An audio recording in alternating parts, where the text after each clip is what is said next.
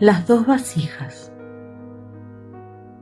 Un aguador de la India tenía solo dos grandes vasijas que colgaban en los extremos de un palo y que llevaba sobre los hombros. Una tenía varias grietas por las que se escapaba el agua, de modo que al final del camino solo conservaba la mitad, mientras que la otra era perfecta y mantenía intacto su contenido. Esto sucedía diariamente. La vasija sin grietas estaba muy orgullosa de sus logros, porque se sabía que era idónea para los fines para los que fue creada.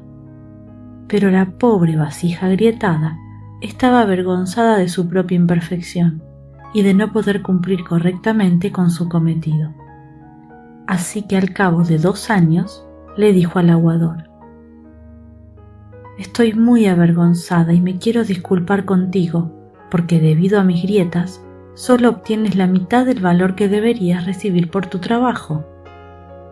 El aguador le contestó, Cuando regresemos a casa, quiero que notes las bellísimas flores que crecen a lo largo del camino. Así lo hizo la tinaja, y en efecto, vio muchísimas flores hermosas a lo largo de la vereda, pero siguió sintiéndose apenada porque al final solo guardaba dentro de sí la mitad del agua que llevaba al principio. El aguador le dijo entonces, ¿Te diste cuenta de que las flores solo crecen en tu lado del camino? Quise sacar el lado positivo de tus grietas y sembré semillas de flores. Todos los días las has regado y durante dos años yo he podido recogerlas. Si no fueras exactamente como eres, con tu capacidad y tus limitaciones, no hubiera sido posible crear tanta belleza.